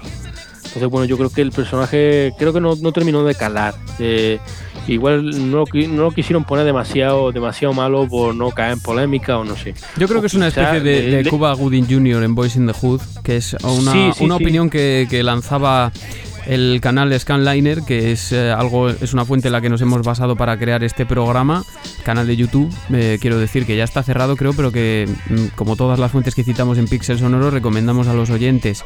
Y Sí, sí, sí, comentando las influencias del cine, ¿no? Lo que pasa es que esta vez en este caso, si no habéis visto Boys in the Hood los chicos del barrio, los colegas del barrio creo en Latinoamérica, eh, No, no, bueno, los colegas, del, los colegas del barrio es la parodia que se hace después. ¿eh? Ah, sí, Aquí perdón, perdón. Lo digo, lo- lo digo porque puedes confundir al, oyente al oyente español. Tienes razón, Eh, luego, luego, puntuali- luego puntualizo eso. Pues entonces Eh, bueno, este, pues, eh, este, programa- este, este protagonista que era como una especie de True, pero mm, que tenía incluso menos familia en la que apoyarse, porque True to- todavía tiene a su padre, ¿no? Ante, eh, no sé, estas vicisitudes que se plantean en el barrio, lo desolador del panorama, ¿no? Sí, bueno, yo creo que, pero bueno, de todas maneras el juego es, es espectacular, la historia yo creo que eh, está bien, está bien, porque tampoco no creo que haya que darle más importancia por tener más seriedad o menos seriedad, sí, o, o por ello, porque bueno, recordemos que en el juego te pilla un jetpack y vas volando por todos lados, ¿sabes? Que es que ya más, más cachondeo que eso en un gran tefauto.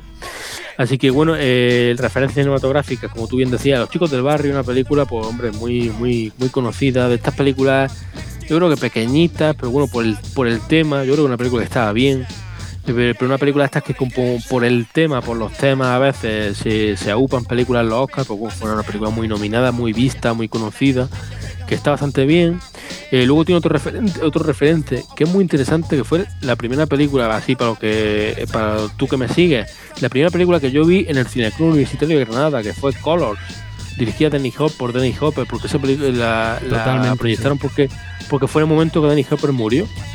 Y cuando, cuando yo la vi, digo, hostia, si está aquí, hay aquí cosillas de San Andrés, ¿no? Y bueno, la película habla un poco de la territorialidad eh, en Los Ángeles, ¿no? De las bandas, de las pandillas, de cómo las marca, eh, las bandas marcan con graffiti los territorios. Pero los puntos de vista principales eran de dos policías. Eh, bueno, como más referentes, eh, bueno, dos policías rebeldes de Michael Bay, que ya, eh, eh, recordemos, estamos en los años 90. Eh, los dos, dos personajes son afroamericanos, en dos policías rebeldes, son los protagonistas, y bueno, eh, está de productor, ¿quién está? Pues Jerry Bruckheimer y Don Simpson, los, los que influyeron Los fetiches. exactamente, porque el cine de Michael Bay es un cine que se enmarca mucho en Los Ángeles, como si habéis visto la última película de de Ambulance, eh, parece casi una, una adaptación a una persecución de un gran tefauto, ¿eh? la película Ambulance. Bueno, influencias también diría, hombre, está clarísimamente Terminator 2, ¿no? Con esa persecución en el canal que hay. Desde que luego, hay además tiene una escena, Hay una escena parodiada totalmente de, de Terminator A- 2. adem- además, además, eso luego lo hace muy bien otra vez Grand Theft Auto 5, pero ya lo hace más literal, hasta con el camión y todo en el canal, que, muy muy gracioso. Bueno, también hay otra influencia, como eh, diría un poco el. Podría estar un poco el cine Spike Lee, eh, que se está haciendo en los 90. Porque Infierno en Los Ángeles Lee- también, una película que, que es... También, yo ese, ese yo no lo he llegado a ver, por eso no, no lo menciono, no la controlo. Eh, la- eh, conozco que hay varias películas de, de ese corte que, que son claramente influencia para el videojuego, pues no la he visto. Pero por ejemplo, vi, eh, a finales de los 90, Jim Jarmusch hizo una película que se llama Ghost Dog. Bueno, una película de género que explica un poco las conexiones de personajes estrafalarios con el ámbito criminal.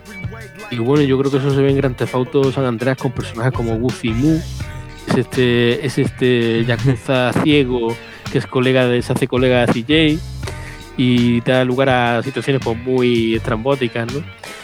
Y bueno, yo diría también una película que, que la vemos hoy y decimos todo San Andreas, aquí este el ambiente de San Andreas, una película eh, ya contemporánea como Stripe Outta Compton, ¿no? Que era el biopic de, Sí, desde luego. de NWA. Que está en Netflix, por cierto, Y- para todo el mundo que quiera verla, la tiene ya ahí a un, a un clic. Aparte, aparte ese grupo sale en el juego. Y bueno, también una película que es posterior, que es de los 2000, pero claro, muchas películas de los 2000, del principio de los 2000, las podemos casi ubicar eh, en el ámbito o en muchos aspectos de los 90, como Training Day, ¿no? Que es una película de cine negro. Qué buena. eh, eh, llevada a los, bar- a los bajos fondos y bueno, un poco en San Andreas ve un poco ese ambientito, ¿no? De policías corruptos, acordado del personaje de Sam Washington, ¿no? Que era- se supone que es policía, ami- eh, policía y el- es casi el malo de la película. Y bueno, hablando de, de referencias también cinematográficas, yo creo que Tarantino es clave, pero muy clave. Empezando porque el, el villano del juego es Samuel. Jackson, que es el oficial Tenpenny. Que además está basado, que además ese personaje está basado en otro personaje a su vez de Boys in the Hood, que es un policía negro que es racista de negros. Que es como algo. Ya no, me- ya no me, ya no me acordaba yo de eso, la vi hace tantos años, no me acordaba de eso. Sí, sí, tota- yo es que la he visto este fin de semana porque me quería poner un poco al día también para tener yo algo que decir aquí, que es que no he visto tantas películas como tú, vamos, ni, ni, ni, ni lo pretendo, porque no tengo tiempo, pero, pero desde luego sí que es, es muy, muy llamativo porque es precisamente por eso, ¿no? Porque es un policía negro que está siempre diciendo, pues en plan, como estos negros, no sé qué, los trata como parásitos, como y él es negro. Odio a los hijos de puta como tú. Negrata, sois una mierda. Entonces es- es- está ahí, ¿no? Y es un personaje que se nota mucho porque en San Andreas prácticamente cumple el mismo papel. Y, y bueno, el, el otro personaje que te estaba diciendo, el que va con el oficial Tenpenny, el oficial Pulaski, es Chris Penn, que era también eh, otro de los actores que aparecen en la primera película de, Taran- de Tarantino, que si mal no recuerdo este es el hermano de Sean Penn y murió hace poco. Eh, bueno, ¿por qué digo lo de Tarantino? Porque, hombre, Tarantino tiene una influencia, el cine de Tarantino tiene mu- mucha influencia del cine de la, Black Exploitation, ¿no? De los 70. Y, hombre, en San Andreas hay también un puntito de eso, ¿eh? En la banda sonora, la estética. De lo que hay. hombre, también hacer, hacer de lo cool también, de, de, de la, de la negritud, ¿no? De, Sí, sí, de lo desde luego, bueno, pues, claro, está, sí, eso- es eso que tenemos, juego. tenemos el componente dramático, que es muy, es, a lo mejor es más potente que en otros juegos de GTA, pero también tenemos ese componente que tú decías, ¿no? Hay como una dicotomía muy fuerte. Por ejemplo, en Vice City, mm, la música también te está corroborando lo que te está diciendo las imágenes, prácticamente, que todo va de broma. En San Andreas sí, pero no. Y sobre todo, yo creo que se representa mucho a través de la cultura hip hop. Ya en San Andreas todo está configurado mucho alrededor, alrededor de estas bandas, ¿no? Ya digo, en Vice City es todo como mucho más disperso, la música no tiene mucha relación con el, el personaje principal, ni creo que tampoco lo pretenda. Pero en San Andreas ya es otra cosa, ¿no? Ya tenemos además como un imaginario configurado alrededor del hip hop, que recordemos que incluso eh, había una emisora Wild Style, era, era una emisora de rap ya en Vice City, pero aquí se focaliza todo mucho más aquí. Y lo vemos también en, en la aparición de artistas de rap que son actores de doblaje también, como eh, el rapero MCA y está por ejemplo como, como Ryder, eh, la influencia de Ice Cube, que era uno de los protagonistas de Boys in the Hood, Leí mucho cuando estuve en la trena. Leí un libro, ¿sabes? Y explicaba la vida desde el aspecto de un dios puta. Decía que si Dios fuese una puta, no habría armas nucleares, ni guerras, ni nada de esas mierdas, porque las putas no son así. ¿Por qué siempre que hablas de una mujer has de decir puta, guarra o chocho? Porque eso es lo que soy. No me jodas. En, eh, en, uno de los personajes de, este San Andreas, Yolanda Whittaker como Kendall, Chuck D eh, está en Playback FM también como Fortnite, ¿no? Y, eh, y- y, por supuesto a John Maylay como, como CJ. Eh, a mí es que me parece fascinante todo esto. Todo esto ha sido a, a raíz de investigarlo, porque ya te digo yo, evidentemente tú escuchas la banda sonora de, eh, de GTA San Andreas y te encuentras todo lo que te encuentras, ¿no? Todos estos, eh, todos estos artistas que tenemos, Tupac, eh, NWA, el propio Ice Cube, Kid Frost, Cypress Hill. Eh, incluso tienes la lista de canciones de Playback FM, que es todo como mucho más clásico, ¿no? Big Daddy Kane, Spoonie eh, Gangstar, no lo sé, ¿no? Public Enemy, muy importante.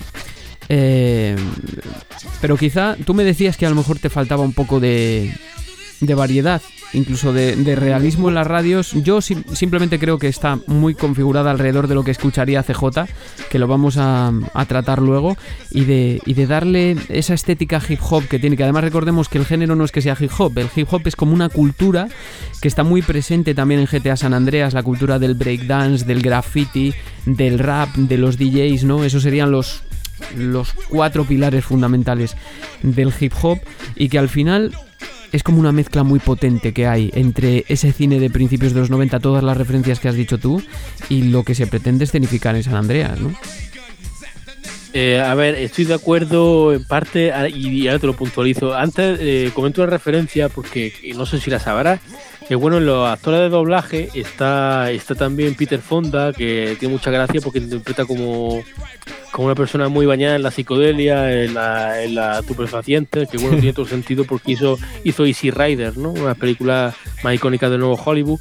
Tiene a James Woods, que hace uno de los personajes más graciosos del juego, que es como una especie de gente del gobierno. Sí, a Torino, ¿no? Totalmente, to- to- to- toreno, to- totalmente cínico y, y, y- y estrafalario.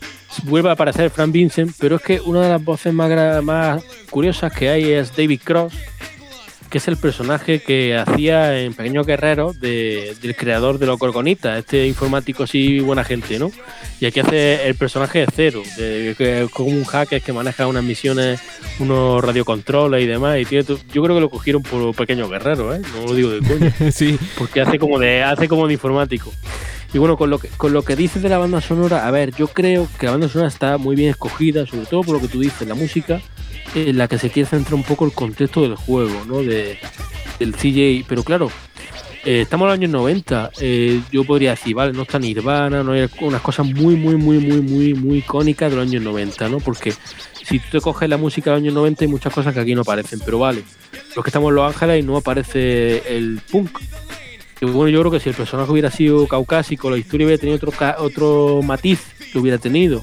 Claro, desde luego es que Eh, pero bueno, no- está todo muy no- no dedicado. ningún problema. Hay varios géneros que, que encajan muy bien dentro de la cultura negra. Porque, por ejemplo, todo lo que suena en Radio Los Santos y en Playback FM, que sería como el rap de principios de los 90 y el rap clásico, que esto ah, sucede en un periodo de tiempo de 10 años. Pero está ahí, ¿no? Y luego tienes las radios Keia West, Master Sounds, que es como de soul clásico, Bounce FM, que es como de, de funk, y CSR. mm, entran dentro de la música negra, pero no necesariamente de esa cultura del hip hop ya que se nos quiere mostrar de las pandas. Eh, de los barrios más chungos, digámoslo de esa forma, y luego ya iríamos teniendo como otros eh, anillos alrededor de música que está ligada a otras culturas jóvenes y también a lo que sería pues la música del típico señor estadounidense blanco que en este caso, lógicamente, sería el rock, las radios KDST y K-Rose, que por cierto tenemos a Axel Rose como, como DJ de KDST, un poco. De, de- de forma desafortunada para mucha gente. para mí... No, ¿por qué? ¿Por qué? ¿Por qué? No sé, por ser Axel Rose. Es que mucha gente odia a Axel Rose y yo también les entiendo. Sí, pero, pero, pero la, la- lo hace muy bien, ¿eh? Eh, Cuando habla de. Cuando. eh, claro, la, locu- la locución está muy bien, pero sí te entiendo, te entiendo, claro, entiendo por dónde va. Yo pensaba que era por más actuación o algo así. No, no, no. Pero eh, yo creo que la música, eh, ya luego repensándola, ya, nosotros lo jugaba hace muchos años, y luego descubriendo muchos grupos de los que aparecen también, ¿eh? que eso está magnífico. Eh, dice, hostias, claro, es que tiene todo sentido, es que estamos en el año 92, es que eh, eh, ya, se, ya se acaba la guerra de bloques, eh, se supone que ya hemos llegado al fin de la historia, el capitalismo ha ganado, bueno, ¿qué le queda a esta gente? ¿Qué queda en este contexto? Entonces la, la, la radiofórmula, la oferta que hay es todo. Es todo porque hay rock, hay hip hop, está el, el rock alternativo. Y, y algún oyente puede decir, o quien no conozca demasiada música, puede decir, ostras, ¿por qué no está el heavy? Hombre, porque al principio de los 90 el heavy, el hard rock y todo eso pega una decadencia tremenda, muchísimos grupos se separan, cambian de estilo, por ejemplo, eh, yo sé, los cantantes de Judas Priest y Iron Maiden se van, eh, Metallica luego cambia de registro. De hecho, tiene mucho más sentido poner una, una radio de rock alternativo al final en la que bueno, Claro, tenemos a claro, Soundgarden el- también como, como emisor del grunge. No está Exacto. Nirvana, pero está Soundgarden. Es verdad que en el año 1992 ya, ya Nirvana había pegado el pelotazo y, y- y- y podría estar No, pero incluso, no, pero incluso antes, porque eh, los discos de la discográfica de Big Geffen produjo el primer disco, bueno, sí, no sé si produjo Nevermind también, pero produjo el primero de Nirvana, que no hubiera entonado ninguna canción del primero de del Bleach aquí metida. No, de hecho a mí porque- Bleach me gusta, ahí en, en ciertas partes me gusta bastante más que Nevermind. Y que... Claro, es que los grupos, lo- la- los discos de Soundgarden, y eh, por ejemplo, los discos de Soundgarden que aparece no es el Super Unknown, que es del 94, es imposible que aparezca, pero aparece el anterior, que, que es el más, el más fuerte, ¿no? El más Motorfinger, eh, con Rusty Cage. Entonces, bueno, yo creo que, que está muy bien metido de Radio X porque también eh, eh, muestra un poco el espíritu del momento, ¿no? El espíritu de mestizaje también que se produce en, en la música rock alternativa que las malas lenguas han dicho que, que se que se aupó la, que las discográficas auparon mucho toda esta moda para acabar con el hip hop porque el hip hop era como una música demasiado contestataria Sí. demasiado y estaba y, y estaba provoca- y estaba provocando Bueno. mucho revuelo mucho revuelo es, a las malas lenguas siempre me siempre yo siempre leí Eso siempre se dijo, pe- pero fíjate que a mí me llama la atención de esta radio, precisamente de Radio X. Yo creo que no comentamos tanto rap porque tampoco conocemos tanto, al menos en mi caso. Exacto. Pero, pero en, en Radio X sí que hay como. eh, hay también bastante un, un poco batiburrillo. Además, por ejemplo, está Guns N' Roses eh, con Welcome to the Jungle, que a lo mejor no, no pinta mucho en esta emisora, eh, si no me equivoco. Y lo tienes mezclado con Depeche Mode también, por ejemplo, que tiene el, el tema de Personal Jesus también en esta emisora. Y, y luego tienes, por ejemplo, a Alice in Chains, a Stone Temple Pilots o a Rage Against the Machine. Eh, hay bastante mezcla también, hay variedad. Yo, creo que también se quiere, se ha querido configurar la radio, se quiso configurar alrededor del protagonista, pero también se le dio a otro tipo de oyente en la, posibilidad de también poder disfrutar de la radio en caso de que a lo mejor el rap tampoco es que fuese lo tuyo, ¿no? Pero mm, hay gente que dice que en este caso no se tuvo tanto en cuenta lo que es la perspectiva del jugador, sino como tener en cuenta la perspectiva del mundo en sí mismo, ¿no? Sí sí por eso decía el fin de la historia exactamente. Es como meterte en ese contexto. Estás tú ahí y tú eres CJ básicamente Ese es el tema, que al final, sí, CJ tiene ya personalidad, no es como, no es como Cloud en GTA 3, que es un muñeco, no habla, no es, es prácticamente como cuando controlas eh, a Link en Zelda, por ejemplo, ¿no? Que siempre le puedes poner tu nombre, eh, tú respondes, pero el, el personaje nunca habla, etcétera, etcétera. Aquí sí que hay personalidad, pero todo se contempla desde tu perspectiva y se intenta que, cada música que suena en cada contexto sea mm, apropiada. Por ejemplo, Kiri Miller ponía el ejemplo del, eh, del tema Express Yourself de Cal Wright, que suena en Master Sounds, en su versión original de 1970, si no me equivoco, cuando vas a la barbería y sin embargo tú eh, eh, automáticamente te puedes montar en el coche y escucharla en la versión de Radio Los Santos, que es, es, mucho más moderna, no es una, es una versión ya totalmente rap. Esto es, es que es, es- es realmente fascinante cuando uno se pone a pensarlo desde este punto de vista, ¿no? Sí, pero eh, bueno, yo creo que Rockstar juega con lo que le gusta a ellos, con el juego de espejos, ¿no? Es decir, como te cojo la película de Scarface y te hago un videojuego eh, que se parece a Scarface. Eh, te cojo música y luego te pongo la réplica, te pongo la original y la antigua, te pongo lo viejo y lo nuevo. Y yo creo que se lo ha mezclado muy bien Rockstar a la hora de, de- de aplicar como una especie de tradición y modernidad a lo largo de todos sus videojuegos, ¿no? Porque ninguno es conservador, pero Grand Theft Auto ha ido cambiando, pero siempre es Grand Theft Auto. Por no hablar No de. decir- claro, por no hablar no de la decir, enorme "Eh, me han crítica al cambiado". liberalismo, ¿no? De, de todos estos juegos. Claro, y de claro, este en claro. concreto, de este en concreto, que ya la, la crítica es bestial. Eh, y, me, gustaría que, que pusiéramos la última cuña radio del programa de hoy, porque yo creo que ya es. Cuando hablamos del trabajo de Laszlo Jones con, con las cuñas de radio, con las, con las radios de charla, eh, creo que ya en, v, en WTCR aquí ya se hizo eh, la obra, una de las obras maestras, ¿no? Algunos de los anuncios más míticos de todas las sagas de GTA también los encontramos en San Andreas, que es como decía Kiri Miller, pues la, la voz política, básicamente. Si te parece, Adrián, escuchamos la última, la última cuña, que vamos a, a, a ver cómo se hace parodia de esa, ese ensalzamiento de las armas, ¿no? Que, que se, que se realiza eh, principalmente en el territorio estadounidense, donde es un derecho constitucional tener armas. Y, y también yo creo que desde un punto de vista que, que critica precisamente el discurso ese también de que los videojuegos son los culpables de que haya, de que haya tanta violencia en Estados Unidos, de una forma muy especial. Vamos a escuchar. Someone's breaking into your home. What do you do? Call 911? It takes the police an average of 35 minutes to respond to a 911 call. In that time, a burglar could have his way with your wife, smoke a cigarette, flip her over and go in for seconds. Don't let the worst happen to you. It is vital that you protect yourself. Do it the patriotic way. That's right. Ammunition has all the equipment you need to protect your family from the evils of a liberal society. Fixed, mounted, and shoulder-held submachine guns, mortars, surface-to-air and all manner of heat-seeking missiles, and just in to celebrate the Gulf War, pink and blue tracer bullets so you can protect your family in the dark. Start the week off right on Make My Day Mondays with two for one on main, strafe, and kill landmines. Got Gulf War syndrome? Get 10 bucks off all machine gun rentals. Hey, if you love your family, prove it with a gun. Ammunition, protecting your rights.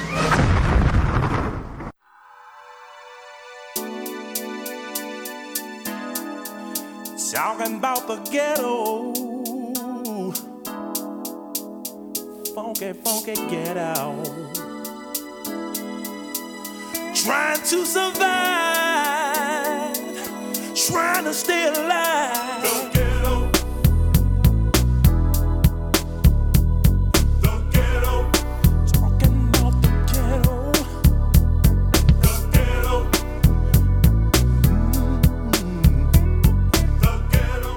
Seguimos en el gueto ya en este tramo final del programa dedicado a las radios de GTA con Adrián Chamizo sonando en pixel sonoro de gueto del artista Too Short.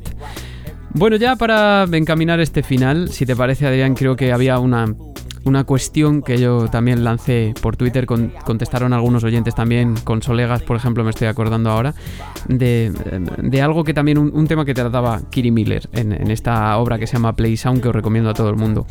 Y es... eh, mm, ¿Qué escucharía CJ, no? Eh, el caso es que ella empezó a recoger testimonios de gente que, decía que simplemente ponía rap porque es lo que pensaba que iba a escuchar ese personaje. ¿Esto quiere decir que CJ no hubiese podido ponerse KDST, la radio de rock clásico, por ejemplo, o K-Rose? Pues evidentemente no, no tiene nada que ver con eso, pero sí que con que la gente se configure su, propio universo. Y fíjate que ella también dice que incluso estaciones como SFUR y, y precisamente Radio X resultaban eh, inapropiadas y en el caso de SFUR, presentada por Hans, Over- Hans Overlander, eh, perdón, eh, en ocasiones también se expresa que la música que pincha no es, no es adecuada para el personaje, teniendo en cuenta que muchos de los artistas que aparecen en esta radio son afroamericanos. Y eh, no sé si tú piensas que a lo mejor me comentabas a micrófono cerrado ayer precisamente que, también tiene que ver esto mucho con, el género de los personajes, con los eh, estudios de género y también que se quiera proclamar eh, todo ese imaginario.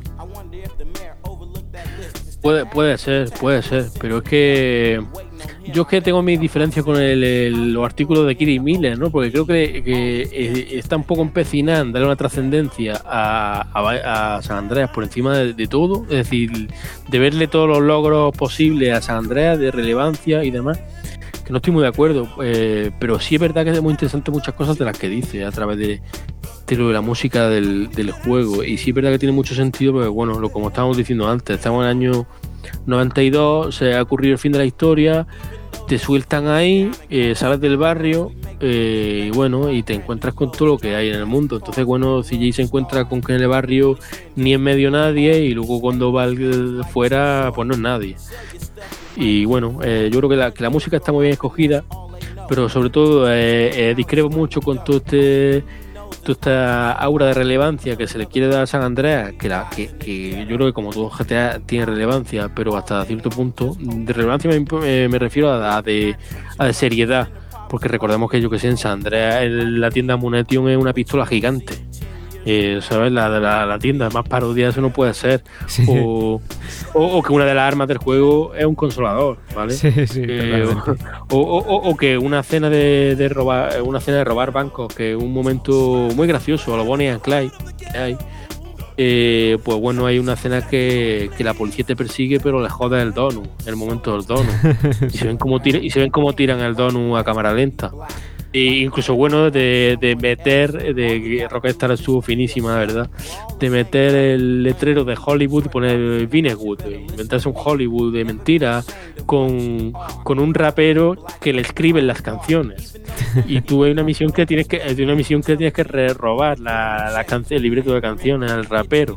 Que por cierto esa hace otra parodia de Driver de Driver 3 diciendo que- que... vaya mierda de, que vaya mierda de juego directamente, que ahí ya no rompen la cuarta pared, sino que rompen, rompen, la, la- la- la- rompen la videoconsola prácticamente. Ahí fueron muy crueles, ¿eh? ahí fueron muy crueles. Y bueno, también, también no hemos dicho, no hemos dicho, y perdona que te que me extienda, no hemos dicho, y esto lo- el oyente lo echará de menos, eh, las innovaciones que tuvo el juego que, que metía la bici, eh, los quads, los aviones, es decir, era todo, todo era posible, es decir, se podía, el juego podía tener novia, podía jugar billar, puede hacer, eh, hacer apuestas También, de caballo, sí, y también, y también casinos- todo eso del hip hop. ¿no? El, el, el breakdance y el graffiti también, que había posibilidad. Y la bici también era una forma de escenificar la vida en el barrio. Sí, el, ba- el baloncesto también, el baloncesto también. Podía jugar a pegar, eh, echar unos tiros en las canastas. Que al final, bueno, tú Eh, podrías decir que son clichés también, que son estereotipos. Sí, sí, y bueno, también que- podías eh, engordar o adelgazar, que eso fue una revolución, según tú quisieras. Y disparar a la luna poner- para que se para que se para que se contrayese o se agrandase también, que eso era algo que a mí, a mí me gustaba hacer mucho, por ejemplo. Ese- Podías ir al gimnasio, podías ir al gimnasio y podías, eh, ojo al dato, podías nadar y bucear, aunque ya podías nadar en Driver 3. Creo que eso era la hostia. Aquí podías bucear, eh, que ojo al dato, eh. Es, que, es que podías, podías hacer de todo, tirarte en paracaídas, el juego, el juego habría una cantidad de posibilidades que claro, tiene todo, esa- todo ese sentido de que bueno, eh, un poco yo creo la, la impersonalidad de CJ un poco va de ahí, de que eres tú, en plan, tú te personalizas todo, tú llevas tu historia, Pues tú te haces el no- nombre. eh, Fíjate que yo creo que todo eso se refleja ya en, en- en el apartado musical por todo lo que venimos comentando. Y precisamente hablando desde la perspectiva de, CJ, nos comentaban en, eh, en Twitter también, por ejemplo, Andalusian Retro Gamer, otro saludo para él, que claro, él escuchaba siempre eh, varias radios, ¿no? Y yo decía, bueno, y por ejemplo, eh, KDST te pega con el personaje. Y me decía, bueno, es que me da un poco igual, ¿no? O sea, sí, ¿por qué no? que al final esa, esa selección musical, toda esa libertad que te aporta el juego, también te da la libertad de jugarlo de diferentes formas y de vivirlo de diferentes formas, como veníamos diciendo, ya como turista, como un jugador que, que- que- que le encanta la historia, o, o alguien que a lo mejor no le interesa tanto meterte en la vida del barrio, simplemente eh, pasarte la campaña y ya, lo que sea, ¿no? Que este juego ya te, te ofrecía para, para el año en el que salió esa libertad total que no habíamos visto antes, o ese intento de libertad total que fue fascinante. Claro, y estábamos en el mundo ya globalizado, ¿no? Es decir, pues que tiene todo sentido el mundo, te ofrecen el mundo globalizado. Estas son las radios que hay, a las que podía haber más, pero estas son las que hay, hay muchas, variadas. Dentro del contexto te ofrecen esas, pero es que claro, eh, es que en ese contexto la música del hip hop en el año 92 era muy importante. Era muy importante y sobre todo en ese contexto era muy importante y tuvo mucha relevancia. Y joder, hay que recordarlo de la, anti, la MTV, venimos de la MTV que es de los años 80, pero que en los años 90 lo que pega fuerte la MTV son los grupos que aparecen en Radio X y la música hip hop también. Lo importante es que, muy fuerte. que es que con- Es muy popular. consigue también en cierto modo satisfacer los gustos musicales del jugador, pero también reflejar la realidad de los gustos musicales que supuestamente podrían tener algunos de los personajes dentro del gameplay, que es algo que ya, como me decías tú ayer, también pasaba en Vice City, que es creíble de los personajes o incluso de GTA 3 que vayan escuchando la radio de, de ópera en el coche o que, o, que empecemos eh, jugando con Michael Jackson en Vice City ya te está diciendo, mira, esto no va en serio, pero y, y en San Andreas eso también sucede, ¿no? Tanto en la barbería como cuando cambias de ciudad, te vas a San, a San Fierro, aparece otra emisora, etcétera, etcétera.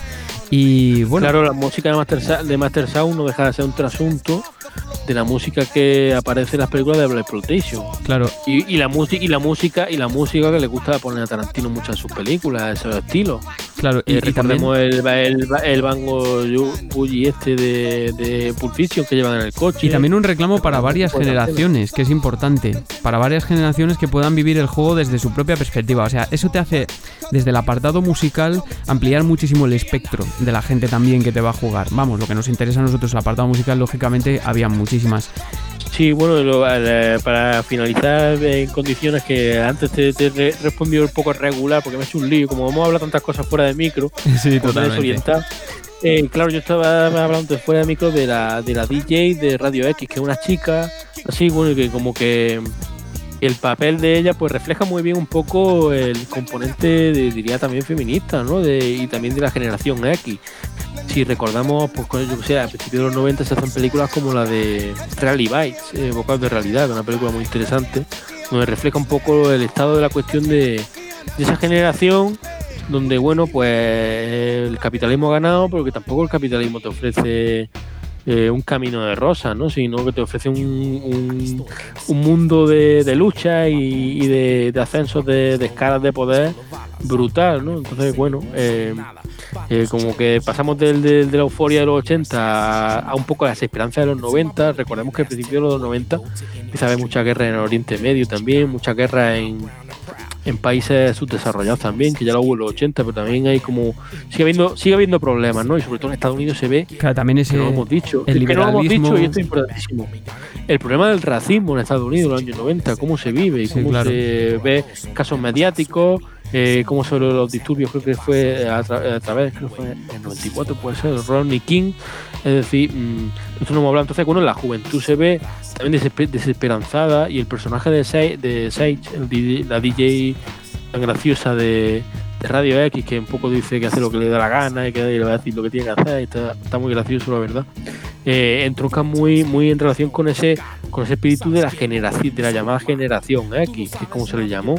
Eh, se dice la generación millennial ahora, pero es que la generación que creció durante los 90, como yo lo veo, es la generación X. ¿no? Creo que también se Porque trataban está, este- está ahí, está ahí esos, esos temas del liberalismo, de, de- de también la opresión a la, a la comunidad negra y de incluso temas como, como, el, como el que ponía precisamente la película Boys in the Hood de, relieve, ¿no? El, de nos quieren encerrar y quieren que nos quedemos en nuestras propias comunidades y que nos matemos entre nosotros, ¿no? Que es algo que decía el personaje también de, Furious Styles.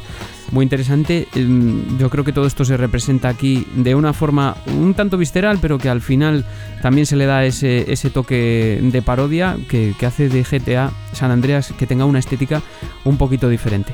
Ya decía lo de la imagen de, como dice al principio, la imagen esa de la estampa soleada de Los Ángeles de Jerry Bruckheimer, eh, el 80 importante, Miami y tal, pero aquí es que también es fundamental, es que el cine, el cine así más noventero se ve muy reflejado en las persecuciones de San Andreas, en las misiones que hay, en la, en lo- en la movida tan estrafalarias que se ve metido CJ, que de pronto está trabajando para uno del gobierno, de pronto está trabajando, mm, trabajando para uno que, que ve ovnis, porque el tío está eh, eh, totalmente Sí, drogado en, el cam- en, el, en el campo.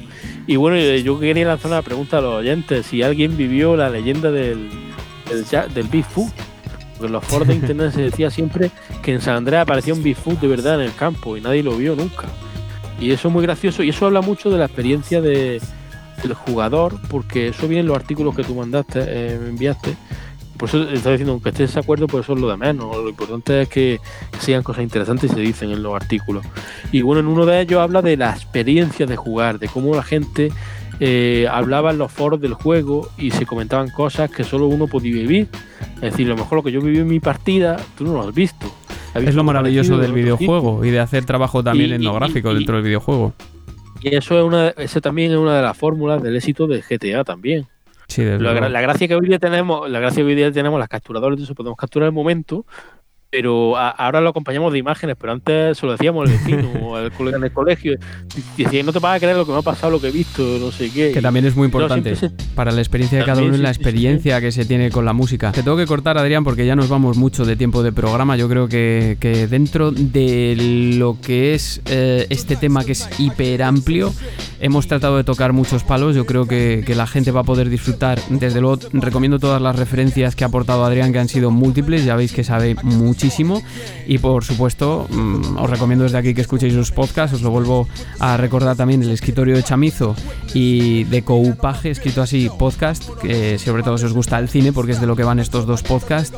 Y eh, nos dirigimos ya a la despedida también con un, con un compañero tuyo, con John Carpenter, que eres tú muy experto en eso. Muchísimas gracias por venir, Adrián. Pues muchas gracias por invitarme, por estar aquí en un programa tan maravilloso, que se dedica a hablar de- de cosas que no se hablan en, en otros sitios, muy importante, que es el sonido y la música de los videojuegos, que es un elemento más también eh, la puesta en la escena de los videojuegos y también del cine también.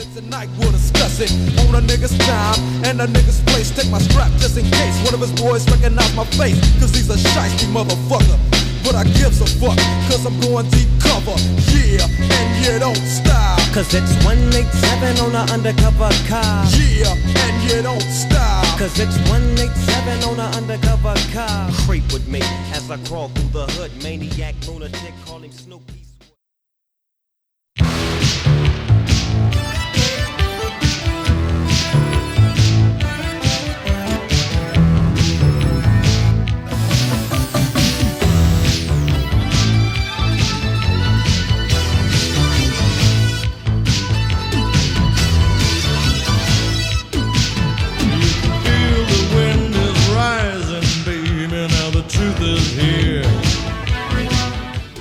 Nos vamos con John Carpenter, como siempre, o como solemos, Big Trouble in Little China. Muchísimas gracias Adrián por haber venido, ya te despido aquí y así definitivamente porque además tú eres un experto y un fan de John Carpenter. Muchísimas gracias por haber venido. Muchas gracias a ti y espero que lo- los oyentes lo disfruten y se den una buena vuelta por todas estas ciudades y por Gran Theft Auto.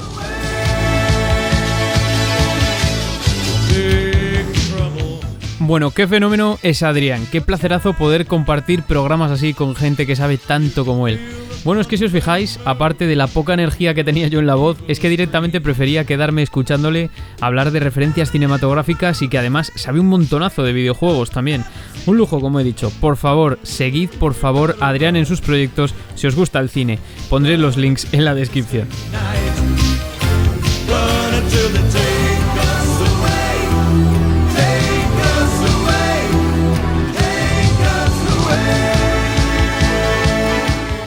Bueno, tristemente, amigos y amigas, al tiempo que grabamos esta parte, acabamos de enterarnos de la muerte precisamente del actor Ray Liotta, quien pusiese voz a Tommy Versetti en GTA Vice City, y también del fallecimiento de Andrew Fletcher de Depeche Mode, a quienes también hemos mencionado por ser integrantes de Radio X en GTA San Andreas. Por este motivo, y con perdón de los oyentes habituales a los que suelo saludar, me gustaría dedicarles el programa precisamente a ellos, que han sido los protagonistas.